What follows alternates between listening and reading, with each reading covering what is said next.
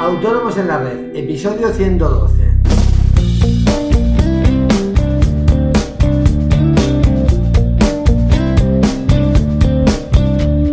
Muy buenos días a todos y bienvenidos un día más, un martes más, hoy 23 de febrero de 2016, a Autónomos en la Red, el podcast en el que hablamos de todos aquellos temas eh, que nos interesan a los autónomos.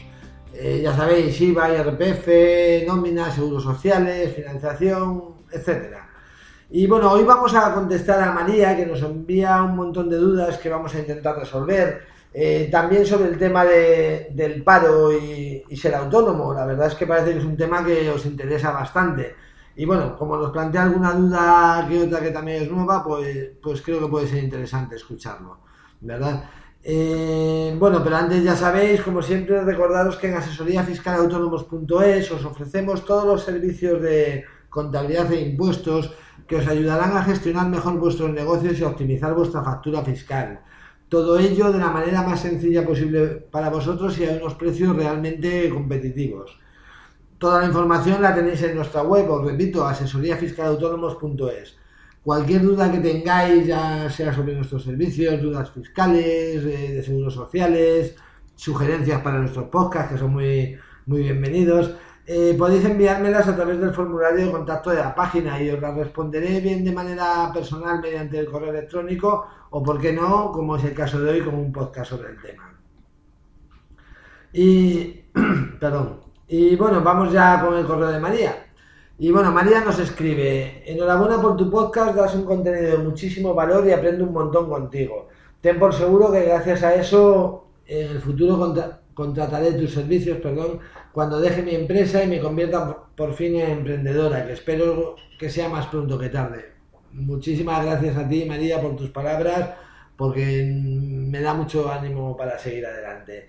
Eh, bueno, seguimos. Precisamente de este tema quería preguntar, preguntarte para que, si es posible, lo trates en el podcast. Pues quizá otras personas tienen las mismas dudas que yo. Me da la sensación de que la ley no está muy de la parte de los que, aun teniendo trabajo, queremos emprender parece que es como si nos dijeran, eh, si ya tienes un trabajo te debes conformar con eso. Bueno, a ver si me puede resolver el caos mental que tengo ahora mismo. Allá van las preguntas. Eh, primera, eh, si dejo mi empresa yo de forma voluntaria, ¿tengo derecho a paro? ¿Qué circunstancia o tipo de despido me permitirían cobrar el, paro? Bueno, lo que vamos a hacer, como son varias preguntas, lo que vamos a hacer, eh, como os digo, es ir respondiendo a cada pregunta para que no nos perdamos ninguno, ¿vale? Y bueno, respondiendo a esta primera pregunta, si dejas tu empresa de manera voluntaria, no tienes derecho a paro. La única manera de que tengas derecho a paro es que tu baja no sea voluntaria, bien porque no te renuevan el contrato en el caso de que tengas un contrato temporal, o bien sea por un despido en cualquiera de sus modalidades, eh, por causas objetivas, procedente, improcedente, en fin. Vale, segunda pregunta. Si en caso de que pueda cobrar el paro, decido optar por el, por el pago único o capitalización del paro, eh, ¿Qué gastos puedo justificar dentro de mi plan de empresa? No me quedó claro en el podcast en que trataste el tema. ¿Necesariamente ese dinero debe ir a parar, debe ir a parar, bueno, a, parar a, inversión en la empresa o también podría justificar una parte de ese dinero como sueldo? Solamente puedo justificar los pagos de autónomos y, por ejemplo, compra de software y hardware. Eh, creo que los autónomos pueden desgravarse un porcentaje del precio de alquiler de su vivienda si trabajan en casa. ¿Podría incluir, por ejemplo, ese gasto en el plan de empresa? Me parece bastante injusto si no se permite esta, esta autoasignación salarial, porque al menos en mi caso mi intención es emprender, por supuesto. Vaya, no es cobrar para tumbarme a la bartola. Pero necesito el paro precisamente para sí equiparme, pero también para tener unos ingresos asegurados los primeros meses para poder subsistir. Esa mala manía que tenemos de vivir bajo un techo y comer. Mientras arranco el negocio y comienzo a obtener ingresos por mi cuenta. ¿Se contempla alguna opción de este tipo? Porque si no, pues muy bien que esté la capitalización, o tienes ahorros, o tienes ya clientes asegurados, o ya me dirás cómo empiezas eh, de la nada si ese dinero solamente sirve para comprar material. Eh, vale, sigue la pregunta. Eh, no, bueno, ya está, la vamos a meter como otra. Y bueno, sí, efectivamente es necesario que todo el dinero de la capitalización del paro vaya dedicado a gastos de la empresa o al pago de seguros sociales de autónomo. En ningún caso puede dedicarse a, como tú lo llamas, una autoasignación salarial.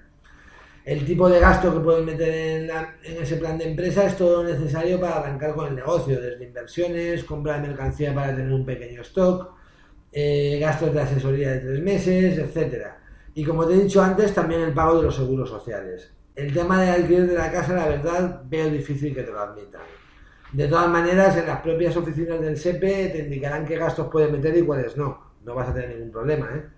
Eh, recuerda que debes pedir la cita para empezar a tramitar la capitalización siempre antes de darte de alta en autónomo. Si te has dado de alta ya no hay capitalización. Bien, siguiente pregunta, que sería la tercera. ¿En qué medida se hace un seguimiento de lo que has dicho que vas a gastar en arrancar el negocio? Perdón, lo debido leer mal. ¿En qué medida se hace un seguimiento de que lo que has dicho que vas a gastar en arrancar el negocio lo gastas en eso y no en otra cosa? ¿Qué obligaciones tiene la persona que ha capitalizado el paro de justificar los gastos del mismo? Bueno, pues aquí la respuesta es muy fácil. Tienes que justificar todos los gastos con sus correspondientes facturas. No tienes escapatoria, te lo van a pedir. ¿Vale? Eh, otra pregunta, la cuarta. ¿Existe alguna opción de compatibilizar el cobro del paro y comenzar a trabajar como autónomo? Porque en mi caso esa opción me podría servir también. He calculado que me tocarían unos 560 euros mensuales durante 18 meses. Si pudiese cobrar esa prestación al menos durante los primeros meses mientras busco clientes, arranco todo, etcétera, por lo menos me aseguraría poder aguantar con eso más los ah, con eso más los poquísimos ahorros que tengo durante unos seis meses. Y bueno, la respuesta es sí, desde el pasado 10 de octubre, independientemente de la edad que tengas, puedes compatibilizar el cobro del paro con estar dada de alta autónomos hasta nueve meses máximo, eso sí.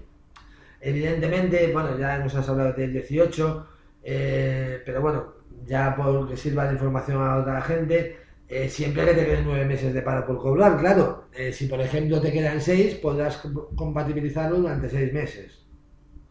De todas maneras, si quieres o queréis alguno ampliar la información, lo que os recomiendo es que escuchéis nuestro podcast número 15 eh, llamado Compatibilizar paro y autónomos.